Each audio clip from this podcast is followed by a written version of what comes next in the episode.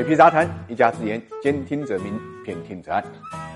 理财魔方倡导以基金组合的方式呢，科学投资基金。基金组合相比指数波动小，收益高，涵盖股票、债券、黄金、ETF、海外 QD 等基金资产。不定期呢提供调整组合建议，可以一键完成调仓。理财魔方拥有证监会颁布的基金销售牌照，各大应用商店搜索“理财魔方”即可下载。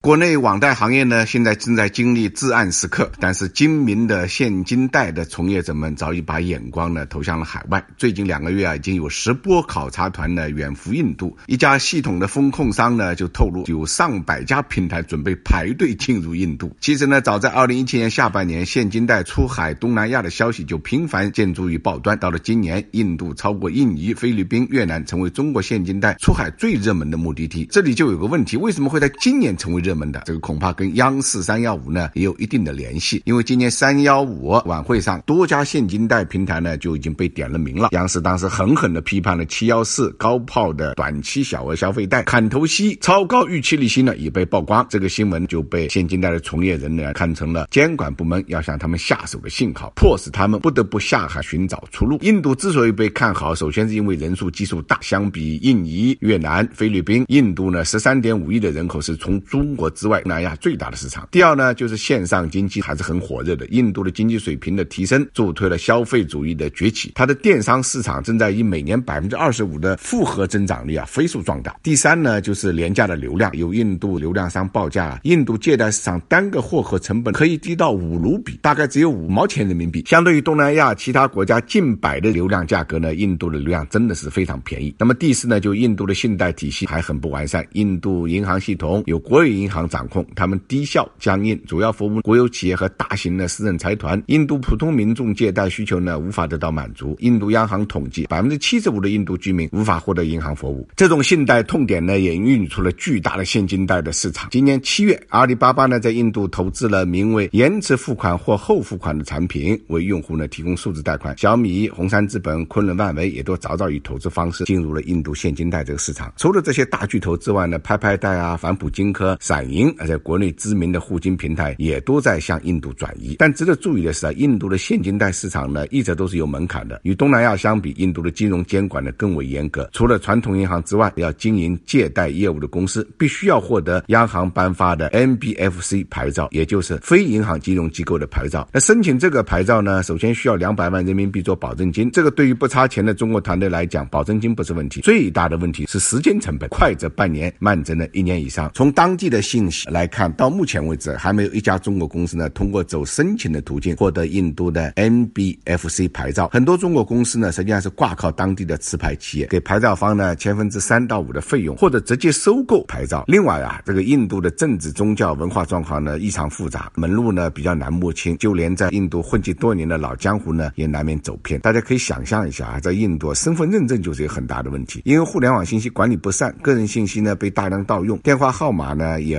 不是。全部的实名制，这就使得中国本土的公司去哪里啊，没有办法收集到有效的数据来完善自己的风控模型。除了少数的头部企业之外呢，大部分企业现在还处于摸着石头过河、走一步算一步的阶段。再加上随着市场规模扩大，印度在线借贷市场的监管规则也会逐渐调整。所以啊，综合各方面的因素来看，现金贷出海印度这条路呢，看似光明，但是呢，实则前途未卜。